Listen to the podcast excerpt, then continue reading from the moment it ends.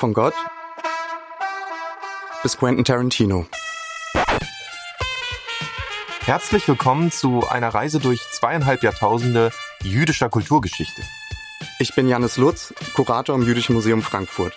Und ich bin Max Czolek, Lyriker, Publizist und Ideengeber unserer gemeinsamen Ausstellung Rache, Geschichte und Fantasie. Heute unterhalten wir uns mit Laura Jokusch. Laura ist Albert Abramson Associate Professor of Holocaust Studies an der Brandeis University. Zu ihren Forschungsprojekten gehören jüdische Vorstellungen von Recht und Rache nach dem Holocaust sowie die Prozesse gegen Stella Goldschlag alias Kübler Isaacson im Nachkriegsdeutschland. Unter ihren zahlreichen Veröffentlichungen war eine sehr wichtig für unsere Ausstellungsvorbereitung, und zwar Collect and Record. Außerdem und nicht zuletzt ist ein Essay von ihr in unserem Ausstellungskatalog erschienen, der Titel Zu viel oder zu wenig, jüdische Rache nach dem Holocaust. Und damit bist du, liebe Laura, genau richtig für unsere heutige Folge Rache und Befreiung, Racheakte gegen NS-Täter. Hi Laura. Hallo. Wenn man auf deiner ähm, Webseite der Brandeis University aufs Profil geht, dann steht dort, dass du dich aktuell mit der Frage beschäftigst, wie Juden und Jüdinnen nach der Shoah über Gerechtigkeit nachdachten und wie sie diese Vorstellung in Gerichtssälen und außerhalb umsetzten. Wie bist du auf dieses Thema gekommen? Ja, das kam eigentlich durch meine Dissertation, bei der es um ähm, Historiografie ähm, von jüdischen Überlebenden zum Holocaust in der frühen Nachkriegszeit ging. Und da habe ich immer schon, nicht immer schon auf Materialien gestoßen, wo es eigentlich um die Frage von Gerechtigkeit geht. Und ähm, was mich daran fasziniert in diesen Materialien ist, dass es ja eigentlich erstmal gar nicht so selbstverständlich ist, dass nach, dieser, nach der Erfahrung der Shoah ähm, Juden ähm, wieder, jüdische Menschen, über, Überlebende wieder zum Rechtsstaat und zu Rechtsinstitutionen des Rechts zurückkehren wollen. Denn im Prinzip war ja die Shoah ein völliges Versagen des Rechtsstaates. Und Gesetze und Rechtsinstanzen wurden eben, die Rechtsinstanzen eines verbrecherischen Staates wurden eben zu Werkzeugen des Genozids. Deswegen ist es ja irgendwie verwunderlich, dass viele ähm, europäische Juden ähm, während der Shoah und dann die Überlebenden nach der Shoah eben den Glauben an Recht und Rechtsstaatlichkeit nicht aufgegeben haben und eben sich ganz explizit dafür eingesetzt haben, schon während des Krieges, dass eben Prozesse stattfinden würden in der frühen Nachkriegszeit und dass jüdische ähm, Institutionen, wie zum Beispiel der Jüdische Weltkongress, eben ganz akribisch darüber nachgedacht haben, wie ähm, diese Prozesse geführt werden sollten, sodass der Holocaust als ein transnationales Ereignis eben, was ja sonst oft ähm, nicht in dieser Kategorie der Kriegsverbrechen gut berücksichtigt werden könnte, weil zum Beispiel deutsche Juden ähm, und österreichische Juden, die Verbrechen an diesen Gruppen irgendwie eben kein Kriegsverbrechen wären. Ähm, wie eben dieses, dieses Problem gelöst werden könnte und haben, der Weltkongress hat sehr viele ähm, Beweismaterialien schon ab 1943 gesammelt, um eben die jüdische Stimme ähm, nach dem Krieg ähm, zu vertreten und Gerechtigkeit einzufordern. Aber gleichzeitig eben ist die Frage natürlich, was ist eigentlich Gerechtigkeit nach einem Genozid? Wie kann es überhaupt Gerechtigkeit geben? Denn keine Strafe, die ähm, gegeben werden kann, steht doch irgendwie im Verhältnis zu einem Genozid. Das hat Hannah Arendt sehr schön ähm, gesagt, wenn ich das mal kurz zitieren darf, 1950. Ähm, It is senseless to hang a man for murder who took part in the fabrication of corpses.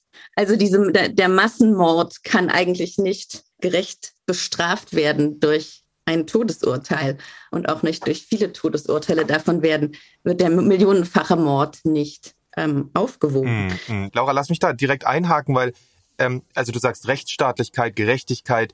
Als Kurator dieser, dieser äh, Racheausstellung bin ich geschockt, ähm, äh, was hat denn das alles mit Rache zu tun?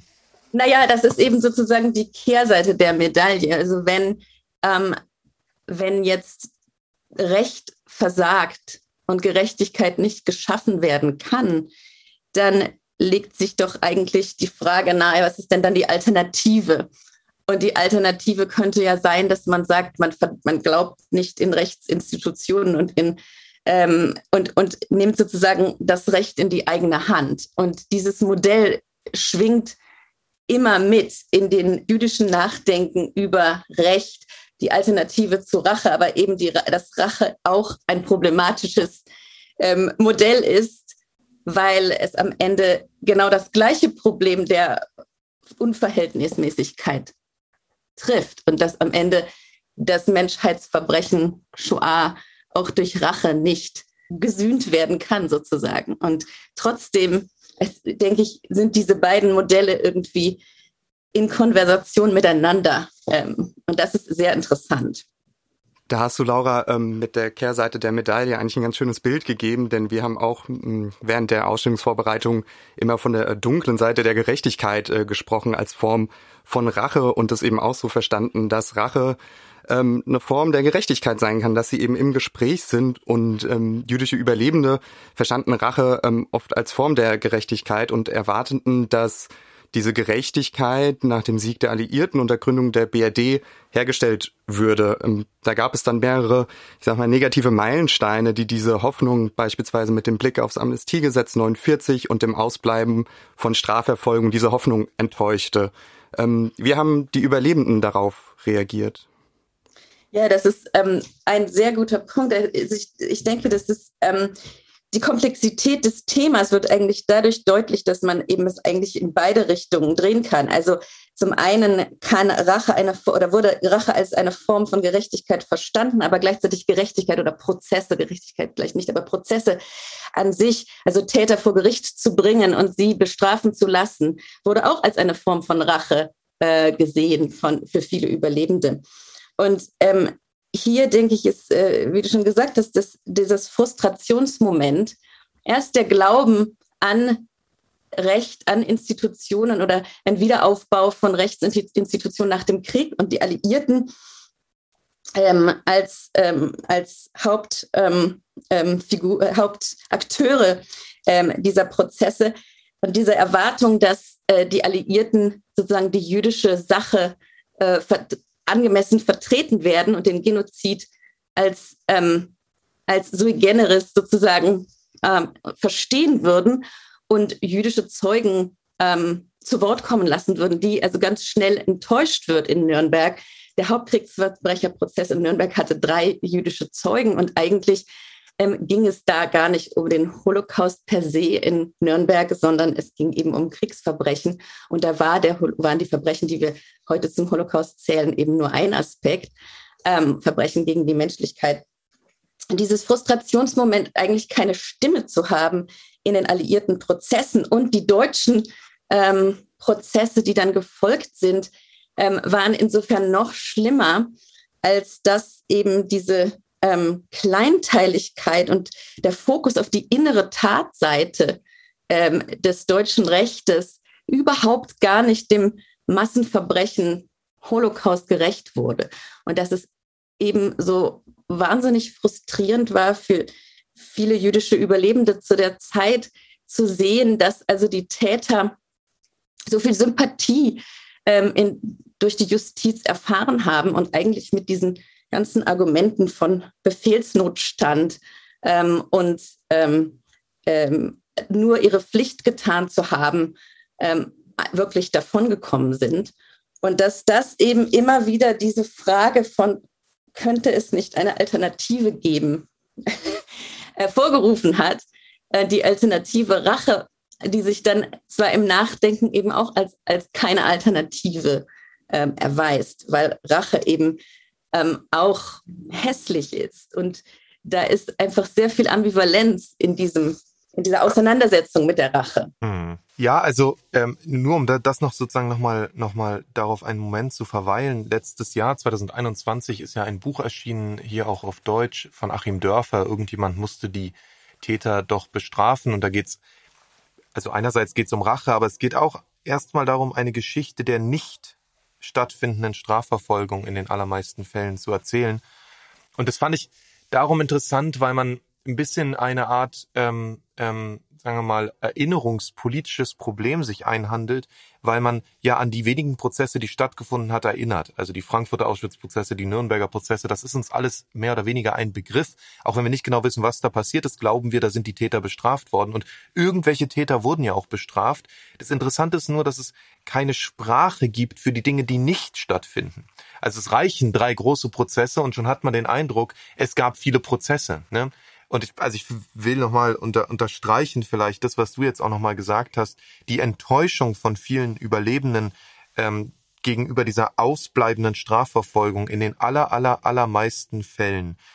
Und da schließt sich für mich die Frage an, kam es denn nach 1945 zu vielen Racheakten? Also die kurze Antwort darauf ist nein. Ähm, ähm, aber es gibt natürlich ein, ein Aber.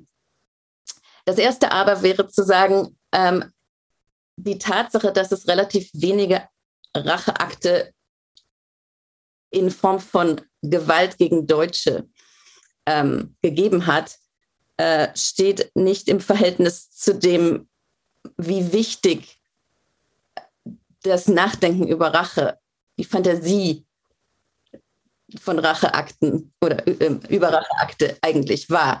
Also ich denke, wenn man sich nur auf Rache in, in, der, in einem eindimensionalen Verständnis von ist gleich Gewalt, ist gleich Mord an Tätern oder ähm, Gewalt gegen äh, Täter oder Deutsche insgesamt, dann ist es viel zu einseitig und viel zu reduktiv und hilft uns irgendwie nicht weiter, weil es gibt da wenige Beispiele. Natürlich gibt es prominente Beispiele, wie zum Beispiel Abakovna ähm, ähm, und äh, Witka Kemper äh, Gruppe ähm, Nakam oder die jüdische Brigade, die dann ähm, äh, zumindest die jüdische Brigade äh, Morde begangen hat an, ähm, an ähm, NS-Tätern oder die Nakam-Gruppe hatte eben diesen Plan, ähm, die Wasserleitung in äh, mehreren großen deutschen Städten zu vergiften und theoretisch sechs Millionen Deutsche zu ermorden als eine angemessene Form äh, der Vergeltung. Das hat natürlich alles nicht stattgefunden und man kann auch ähm, darüber debattieren, ob das nicht vielleicht ähm, nicht hätte stattfinden sollen. Ähm, auch schon von Kovner her, zumindest sagt er das in, in einem Interview ähm, 1900, in den, in den 80er Jahren, dass, dass es ja von Anfang an eigentlich nur als Idee gemeint war und nicht als konkreter Akt. Ähm, und natürlich gibt es viele Beispiele von zum Beispiel Fotografien, ähm, die im Moment des, des, sozusagen der Befreiung von Lagern aufgenommen worden sind von alliierten Soldaten, wo es ermordete ähm, Camp Guards ähm, ähm, KZ-Aufseher. KZ-Aufseher, ganz genau, gegeben hat. Und ähm, aber das ist zum Beispiel auch ein, ein Problem, dass wir natürlich nicht wissen, ob das jetzt von jüdischen Häftlingen begangene ähm, Akte waren. Und insofern weiß ich nicht, ich glaube, man kann äh, das nicht ähm, so reduzieren auf jüdische Rache. Also wenn man diesen, diesen Nachkriegsmoment oder die Befreiung sich genauer anguckt, dann ähm, ist Rache glaube ich, weit verbreitet gewesen, aber es war nicht spezifisch jüdisch. Juden hatten einen Teil, Anteil daran, aber es war, also zu sagen, dass es jetzt alles jüdische Rache gewesen ist, ist einfach falsch. Es war einfach insgesamt ein Moment, wo äh, befreite Zwangsarbeiter ähm, und sogar alliierte Soldaten ähm, wir wissen von den ähm, Massenvergewaltigungen deutscher und österreichischer Frauen durch sowjetische Soldaten, das waren alles Racheakte. Insofern ist es einfach ein Moment der Rache allgemein. Und ich glaube, wir können da nicht irgendwie sagen, das ist jetzt dezidiert jüdisch.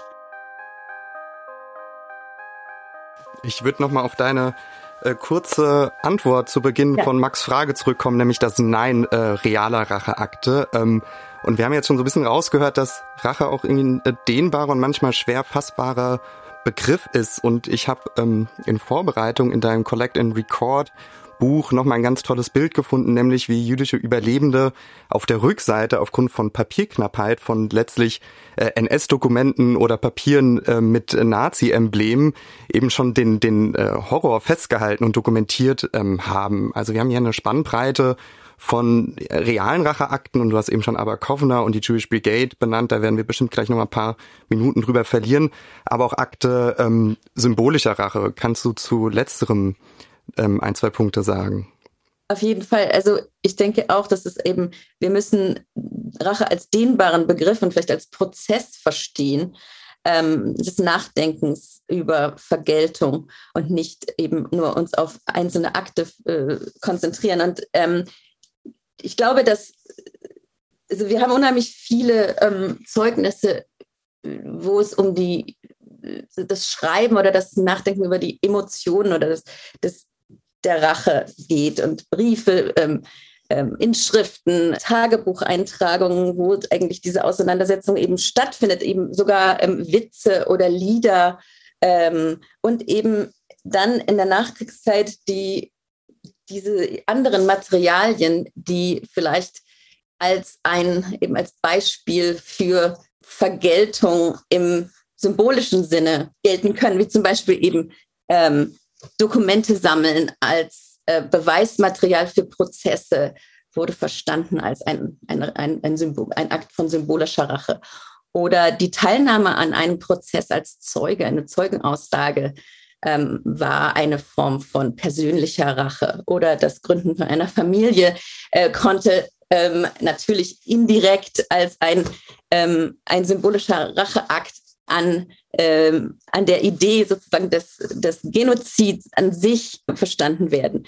Nicht nur das eigene Überleben, sondern eben eine Familie zu gründen und Kinder und Enkelkinder, Kindeskinder zu sozusagen zu haben. Und es gibt einige Beispiele, wo, wo Überlebende das auch als ihre persönliche Rache ähm, ähm, verstehen. Ja, und wenn man sich mit den mit der sogenannten Racheforschung, äh, Revenge Studies, äh, ja. in, in den USA, vor allem in den 80er Jahren, 90er Jahren, Beryl Lang und so weiter, ja, beschäftigt, ja, dann, dann sind das ja auch Punkte, die, die so im Vordergrund stehen. Also die Rache der, der Überlebenden, das war das Kinderkriegen oder das, ne, ja. das war sozusagen Hitler hat nicht gewonnen. Und das ist sicher ein Aspekt und gleichzeitig habe ich den Eindruck, ähm, die, die wirklichen, ich nenne es mal die wirklichen oder die physischen Racheakte oder, oder die nicht symbolischen, sondern real geplanten Racheakte wie Aberkovner oder Jewish Brigade, die war jahrzehntelang, waren die überhaupt nicht Gegenstand der, der mhm. Erzählung, der Erinnerung und sind dann aber in den letzten Jahren, man muss sagen so eins, zwei Jahren eigentlich, ähm, stärker vermehrt auch in Deutschland in den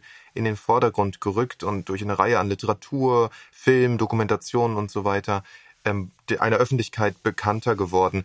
Und mich interessiert, und das haben wir schon verschiedene Leute jetzt hier auch im Podcast gefragt, mich interessiert, hast du eine These, warum das gerade jetzt zum Thema wird? Ja, also ich glaube, dass da verschiedene Faktoren zusammenspielen. Zum einen ist einfach, hat sich die Forschung ähm, verlagert, sozusagen nicht nur den Holocaust an sich ähm, anzusehen, sondern vor allem die Nachkriegszeit oder die unmittelbare Nachkriegszeit und äh, die jüdischen Reaktionen auf den Holocaust während und nach dem, nach dem Krieg. Und wenn wir uns das anschauen, ähm, wie jüdische Überlebende äh, über äh, den Holocaust schreiben in der frühen Nachkriegszeit, dann sehen wir da sehr viel Materialien, wo es um Emotionen, ähm, negative Emotionen ähm, die wir mit Rache assoziieren, geht. Also ich glaube, dass der Fokus auf die Nachkriegszeit und auf jüdische Akteure, Überlebende als Akteure, dass der schon mal quasi die, den Weg geebnet hat, ähm, dass wir uns mehr mit Rache beschäftigen. Aber auch überhaupt, also die Emotionsgeschichte, dass das also einfach, dass wir sozusagen Emotionen ernster nehmen und als und, und mehr ähm, analysieren, was da eigentlich passiert. Ähm, und dass auch etwas passiert mit dem, wie wir Zeugen ähm, und Überlebende verstehen. Und ich glaube, dass da ein Prozess passiert, wo wir quasi dieses, weil du vorhin die 90er erwähntest, ähm, in den 90ern hat es, glaube ich, eine Gestalt des Überlebenden oder der Überlebenden als, als einen leidenden, vergebenden, so übermenschlicher Größe zeigende Figur gegeben. Mhm. Und jetzt, glaube ich, ist, ist ein, eine Tendenz, die, die, die Zeugen und Überlebenden einfach als Menschen mit sehr komplexen ähm, Reaktionen und Emotionen zu humanisieren sozusagen. Also das ist so diese übermenschliche, quasi christliche, ähm, des Leidenden, die andere Backe hinhaltenden. Das wird irgendwie eine, ein, ein Mensch, der viele Emotionen hat. Und dazu gehört eben Rache, Hass, Wut, ähm, Trauer. Das ist, also dass wir, wir, sozusagen diese ganzen auch negativen Emotionen mehr ähm, integrieren in unser Verständnis von Überlebenden. Hm. Was, was ich sehr faszinierend finde. Und in der frühen Nachkriegszeit wurde sehr viel über Rache gesprochen. Zum Beispiel, wenn wir David Boders Interviews von ähm, 1946 uns angucken. Der hat Fragen gestellt zu Rache. Der hat Displaced Persons, die er da ähm, in Europa besucht hat, zu Rache gefragt. Spätere Interviewer in zum Beispiel in der Shoah Foundation, die stellen gar keine Fragen zu Rache in den 1990er Jahren. Das mm. ist hm. interessant. Also da ist irgendwas verloren gegangen. Und ich glaube, dass wir das jetzt sozusagen wieder rekonstruieren, indem wir mehr Fragen stellen zu negativen Emotionen, zu Wut, zu Hass. Ähm, und dass es auch legitim ist. Es ist einfach ein allgemein menschliches, ähm, eine Reaktion auf Trauma, ähm, auf ähm, Gewalt ist auch Rache, nicht nur ähm, Vergebung oder Trauer, sondern auch negative Emotionen. Das ist die perfekte äh, Überleitung, äh, die du mir hier zuspielst, ähm, dass du von Emotionen sprichst und auch äh, von den 90er Jahren und den äh, Shoah Foundation äh, Videos, denn ähm, während der Ausstellungsvorbereitung war uns ab irgendeinem Punkt klar, es gibt einen Raum, den haben wir Nakam genannt und da geht es um äh, Racheakte an Nationalsozialisten und uns war klar, wir wollen Zeugnisse präsentieren, die das Bedürfnis, den Wunsch oder ähnliches nach Rache äußern. Und unsere erste Idee war, naja, wir scrollen mal durch die Videos und versuchen dort in den 90er Jahren oder später Rachezeugnisse zu finden. Ähm, überrascht waren wir dann, und ähm, da ist auch dein Artikel für äh, unseren Ausstellungskatalog ein Beleg dafür, welch große Vielzahl von Zeugnissen es während der Shoah und kurz danach gab äh, von Jüdinnen und Juden, die das Bedürfnis nach Rache äußerten. Also du hast es vorhin schon angesprochen, in Briefen, in Testamenten, in Inschriften an Wänden und Böden. Und wir mussten am Ende dann letztlich eine Auswahl treffen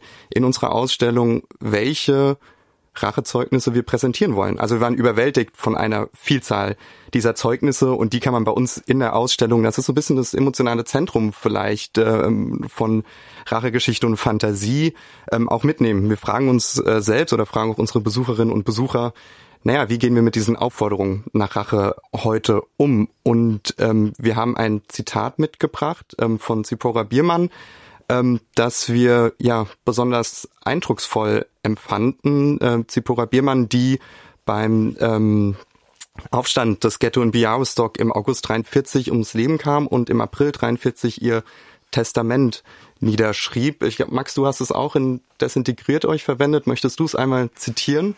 Total gern. Also es kommt ja äh, nochmal aus einem anderen Buch. Äh, mittlerweile liegt das Original in, in Yad Vashem, glaube ich, oder zumindest ja. in einem angeordneten Archiv. Und der, das Zitat selber lautet, ähm, hiermit wende ich mich an euch, ihr Kameraden, wo immer ihr seid. Rache ist eure Pflicht.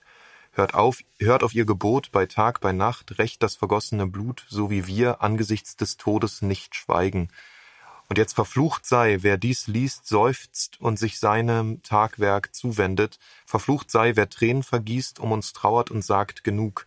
Nicht das ist es, was wir von euch fordern. Die eigenen Eltern haben wir nicht betrauert. Stumm starten wir auf die hingeworfenen Körper unserer Liebsten. Erschossen wie Hunde hatte man sie. Rache rufen wir euch zu. Rache ohne Erbarmen, ohne Gefühle, ohne gute Deutsche. Ja, ich finde, man kann sich da ähm, man kann das eigentlich wirklich nachvollziehen, oder? Hm. Ich, so geht es mir emotional. Ich, ich kann mir, also ich, ich will gar nicht mehr anmaßen, mir vorstellen zu können, in welcher Situation sich Zipora Biermann oder andere ähm, jüdische Menschen, die ihren Tod ähm, antizipiert haben, gefunden haben. Ich will mir das wirklich nicht anmaßen, aber ich kann mir vorstellen, dass es ähm, einen Moment gegeben hat, ähm, wo, und es gibt, wirklich wahnsinnig viele Zeugnisse, wie ihr sagt, ähm, wo eigentlich sozusagen die letzte Hoffnung oder die letzte Reaktion auf die absolute Ausweglosigkeit und Unmittelbarkeit ähm, des Todes, der Gedanke an Rache, es wird aber Rache geben, dass das sozusagen das, das letzte, die, die Bewältigungsstrategie ist in dem Moment. Hm. Es gibt auch so viele Zeugnisse zum Beispiel von Sonderkommando, äh, von Überlebenden aus den Sonderkommandos, zum Beispiel ähm, ähm, von Philipp Müller oder ähm, Salman Gradowski, ähm, die beschrieben haben, dass viele Opfer, ähm, die in die Gaskammer ähm, getrieben wurden und in dem Moment, wo sie realisiert haben, es gibt kein Zurück, es ist ausweglos, geschrien haben nach Rache oder die auf die SS-Aufseher ähm, beschimpft haben. Ähm, und ich finde, das ist absolut nachvollziehbar, dass der Gedanke an Rache, an eine Vergeltung ähm, danach, dass das, dass das das ultimative, äh, die ultimative Reaktion auf die komplette Ausweglosigkeit ähm, gewesen sein kann. Mhm. Ähm, dann ist es natürlich interessant, dass zum Beispiel Zipporah Biermann das als einen zeitlosen Imperativ formuliert. Ne? Das ist ja wie äh, die Überlebenden, die, diejenigen, die überleben werden, müssen das für uns, in unserem Auftrag, uns, die, die wir wahrscheinlich nicht überleben werden, ausführen. Das ist ein zeitloser Imperativ für die Zukunft. Und dass viele Überlebende diesen Imperativ, ich will nicht sagen, nicht gehört haben, aber dass für sie klar war, dass sie das eigentlich nicht ausführen können oder ausführen wollen, weil da war auch eine sehr große Ambivalenz äh, in, dem, in der Auseinandersetzung mit Rache. Es gibt auf der einen Seite der Wunsch, den Wunsch nach Rache, aber es gibt auch den Ekel vor dem es ausführen müssen in der Nachkriegszeit. Und mhm. es hm. gibt viele ähm, interessante Augenzeugenberichte der Frühnachkriegszeit, ähm, wo das genau thematisiert wird. Oder auch später, zum Beispiel im Fotonov-Archiv ähm, gibt es einige ähm, Reflexionen aus den 80ern, wo im Prinzip Überlebende sagen, ja, in, während des Krieges hat mich das am Leben gehalten. Der Gedanke, der Wunsch nach Rache hat mich am Leben gehalten. Aber als ich dann überlebt hatte, war das inopportun. Wollte ich mich eigentlich nicht damit auseinandersetzen. Ich wollte mich nicht von den Tätern zum Mörder oder zur Mörderin machen lassen. Ähm, und das finde ich hochinteressant, wie also dieser Moment ähm, sich ändert und die, die, die, die eigentliche ähm, recht, persönliche Rechtfertigung, warum äh, man jetzt sich mit Rache auseinandersetzen möchte, ähm, eigentlich sich komplett verändert. Und äh, dass also in der Nachkriegszeit dann vieles, äh, also die Idee der Rache immer noch relevant ist, aber das Ausführen eigentlich ähm, unattraktiv, abstoßend, geradezu eklig ähm, wahrgenommen wurde. Ja, ich finde ich finde es super spannend, was du sagst, auch dass sozusagen Rache wie auch andere Emotionen eine Art ähm, dynamisches Verhältnis zu deiner Lebenssituation hat. Und in dem Moment, wo, ähm, wo dein Gefühl der extremen Machtlosigkeit schwindet, schwindet auch, schwindet auch dein, die, die Intensität deiner, deines Bedürfnisses, danach Rache zu nehmen. Genau wie den Aspekt der Humanisierung, den du angesprochen hast. Also die Frage, ist nicht auch die Idee der, der vergebenen, sozusagen märtyrerhaften jüdischen Opferfigur ähm, in den 90er Jahren oder in verschiedenen Hollywood-Filmen oder auf deutschen Theaterbühnen oder so, ist die nicht auch eigentlich enthumanisierend? Ist es nicht eigentlich eine Art von, so, einen Menschen gibt's gar nicht sozusagen? Ähm, und jetzt haben wir viel, jetzt haben wir ja viel so über die jüdische Seite geredet und das ist genau das, worum es uns in der Ausstellung ja auch geht, dass eine jüdische Geschichte zu erzählen, eine eine Geschichte, ähm, die so auch noch nicht erzählt worden ist in der in, in, in Museen, in jüdischen Museen, nicht nur in Deutschland, sondern allgemein.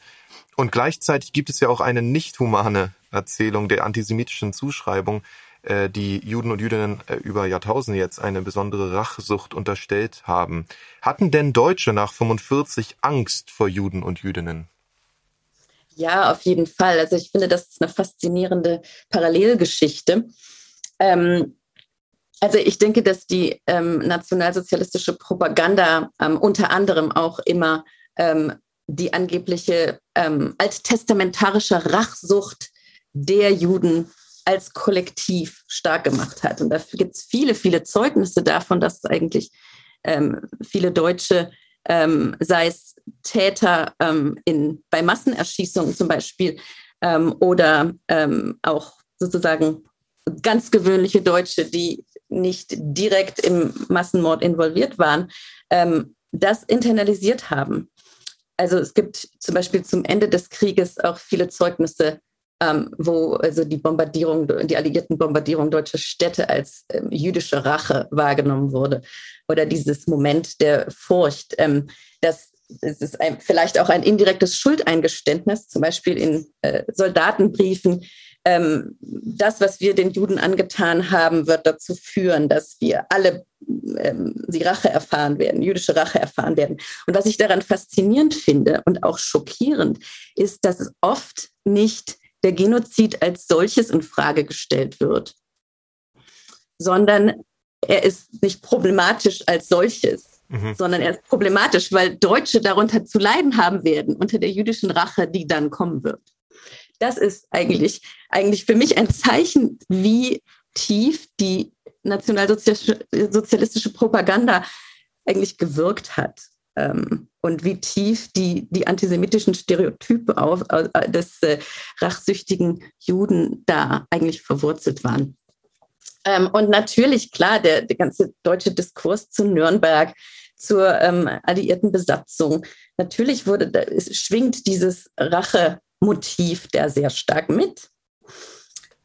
Und, und wenn ich noch mal kurz ähm, auf das, was, was ihr vorhin gesagt hattet, bei der Konzept äh, Konzeptionalisierung eurer Ausstellung, was ich, für mich ist eigentlich eine große Frage immer dann, was ist denn eigentlich jetzt jüdisch an Rache? Ja, und das ist faszinierend, dass, ähm, dass es auch auf jüdischer Seite eine Distanzierung von zu, Distanzierung von dem Thema Rache gegeben hat in der Nachkriegszeit. Also in der frühen Nachkriegszeit gibt es eben sehr viel ähm, Auseinandersetzung, ähm, aber dann in den späteren äh, Dekaden kommt eigentlich auch dieses Motiv ähm, des Märtyrers ähm, oder des leidenden, übermenschlichen, ähm, großen, ähm, sozusagen, was, was, was auf Rache verzichtet hat, kommt da irgendwie auch durch bei einigen sehr prominenten Überlebenden, wie zum Beispiel bei Elie Wiesel. Mhm oder bei Simon Wiesenthal, wir wollten nie ähm, Rache, wir wollten immer Recht oder Rache hat es gar nicht gegeben. Und das ist für mich faszinierend, wie das auf der einen Seite in dem jüdischen Selbstdiskurs, der aber natürlich irgendwie, oder innerjüdischen Diskurs, der aber natürlich sich an die nicht-jüdische Umwelt wendet, ähm, eben eigentlich stark gemacht wird. Auf der anderen Seite aber eben ähm, dieses antisemitische, die Gefahr, dass das, dass, also anti, dass, dass eben durch ein Eingeständnis, dass es auch Rache auf jüdischer Seite gegeben hat, im Prinzip man ja indirekt das, diesen, die, die, die Nazi-Propaganda, das antisemitische, die antisemitische ähm, ähm, Zuschreibung von Rache als dezidiert jüdisch irgendwie stärken könnte und dass man das deswegen eigentlich sozusagen moralisch nicht vertreten kann. Vielleicht noch äh, eine kleine Fußnote zu dem, was du gesagt hast. Also das ist auch der Grund e, e, eben in der Konzeptionsphase, weshalb wir uns entschieden haben, äh, David Frankfurter mit aufzunehmen, ähm, der ja oft in, in Literatur eher als äh, Widerstandskämpfer oder auch Alleingänger bezeichnet wurde, ähm, aber unmittelbar nach der Shoah seine Memoiren herausgegeben hatten, die Nakam, also hebräisch für Rache, Vergeltung genannt hat. Die wurden dann in den 80er Jahren neu ähm, herausgegeben und da kam dann Nakam nicht mehr im Titel vor. Also da haben wir auch irgendwie diesen äh, Wechsel, äh, dass da explizit noch 48 von Rache gesprochen wurde und äh, er äh, später dann eher im Diskurs als äh, Widerstandskämpfer oder auch äh, Märtyrer ähm, ähm, bezeichnet wurde. Ja, das ist interessant. Ähm, das stellt sozusagen die größere Frage, ähm, was eigentlich der Unterschied zwischen Rache und, und, und Widerstand ist. Hm. Ähm, und ich glaube, dass wenn man sich äh, verschiedene sagen, selbsternannte Rächer anguckt und die vergleicht mit Widerstandskämpfern, da ist die Rache hat eigentlich, der, der größte Unterschied in meinen Augen ist, dass die Rache eigentlich oft sozusagen als Selbstzweck gesehen wird und nicht als ein strategisches Nachdenken über ähm, sozusagen äh, die Gegenseite schwächen und vielleicht, also wir, zum Beispiel der, ähm, der Aufstände in verschiedenen Ghettos waren immer und, und, und, und auch ähm, Vernichtungslagern waren immer mit ähm, gepaart mit dem Gedanken, ähm, Überleben zu ermöglichen, dadurch, dass es, dass, dass es Flucht ermöglicht. Und ich denke, dass bei Widerstands, bei Akten von Widerstand generell, also dieses Moment von strategischem Denken, sozusagen der jüdischen Seite irgendwie einen, einen strategischen Vorteil im Sinne von das Überleben ermöglichen mitgeschwungen hat. Aber das gibt es auf der so Rache-Seite sozusagen nicht. Also es ist im Prinzip, die Rache ist oft als Selbstzweck, als letzter als, als, als eigentlich als letzte ähm, Instanz ähm, gesehen hm. worden. Und ich weiß nicht, also ähm, Frankfurter und, ähm, und auch Herschel Grünspan, ähm, ja, ich denke auch, dass es vor allem ein ähm, es vor allem ein Selbstzweck war. Es ist nicht ein größeres strategisches Denken. Es sollte ein symbolisches, sozusagen ein symbolischer, eine symbolische ähm, ähm, Botschaft ähm, gesendet werden und nicht, es geht nicht darum, einen, irgendwie einen größeren Plan ähm, von Überleben oder so. Also das ist, ist interessant und es gibt ja auch noch andere Beispiele. Der Mord an Mehmet Talat, der Innenminister des ähm, Osmanischen Reiches, der einer der ähm, Hauptdrahtzieher des armenischen Genozid war, durch ähm, einen jungen Armenier, ähm, Sogomon Tehlirian, im März 1921 mhm. in Berlin. Das ist im Prinzip ähnlich oder Sal äh, Shalom Schwarzbart, äh, Schwarzbarts Mord an Simon Petlura ähm, für die Pogrome ähm, in der Ukrai Ukraine nach dem Ersten Weltkrieg, die auch eigentlich selbsternannte Rächer waren. Und, äh, aber was der Zweck eigentlich war, war eben der, die symbolische Bedeutung der Tat. Und ich glaube, das ist ganz wichtig bei Rache. Nicht so strategisch, sondern symbolisch. Auch wieder ein, ein total spannender Gedanke, Laura. Wir, wir müssen langsam zum Schluss kommen. Ich wollte noch, ja. noch einen, einen Bogen zumindest andeuten, den ich mir notiert hatte. Und jetzt habe ich das Gefühl, es zeichnet sich so etwas wie eine kleine mögliche These ab.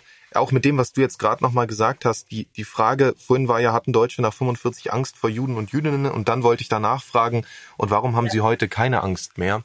Und wenn man das jetzt so ein bisschen zusammensetzt, dann ähm, kann man ja sagen, also Rache probiert auf symbolischer Ebene ein Statement zu formulieren, was auch sagt, wir lassen das nicht einfach so mit uns machen. Und dann ist natürlich die Kontrolle der anderen Seite über die Erzeugung bestimmter symbolischer Figuren selber bereits die Domestizierung dieser, dieser sozusagen symbolischen Geste der Rache. Und dann, ja. also kannst du damit was anfangen? Ist das ähm also ähm, ja, das also im Prinzip ähm, die symbolische Bedeutung ist die Rache selbst, ja. Mhm. Das, das ist im Prinzip, das könnte ich völlig unterschreiben. Ich glaube, dass in der Nachkriegszeit symbolische Akte, äh, Racheakte oder symbolisches Verständnis ähm, von Rache eigentlich überwiegt. Und äh, oder das, man kann eigentlich sogar sagen, dass das auch schon während des Holocaust so ist. Mhm. Es geht eigentlich um ähm, das Nachdenken und das Sprechen, das Schreiben ähm, über Rache. Und das an sich ist die Rache. ähm, und, und, das ist faszinierend. Es geht eigentlich nicht um, um, um Gewalt. Es geht um, um, um das ähm, emotionale, die emotionale Befriedigung, die das Nachdenken über Rache geben kann, glaube ich. Und was du vorhin gefragt hast, ähm, haben die Deutschen keine Angst ich weiß nicht, ich denke, ich kann das schlecht einschätzen, aber ich glaube, dass es immer noch ein Unbehagen gibt ähm, insgesamt. Also dass äh, trotzdem natürlich äh, viel Austausch zum Beispiel äh, mit Israel stattfindet ähm, und viel, ein großes Geschichtsbewusstsein ähm, sich auf äh, mühsam hat aufbauen lassen.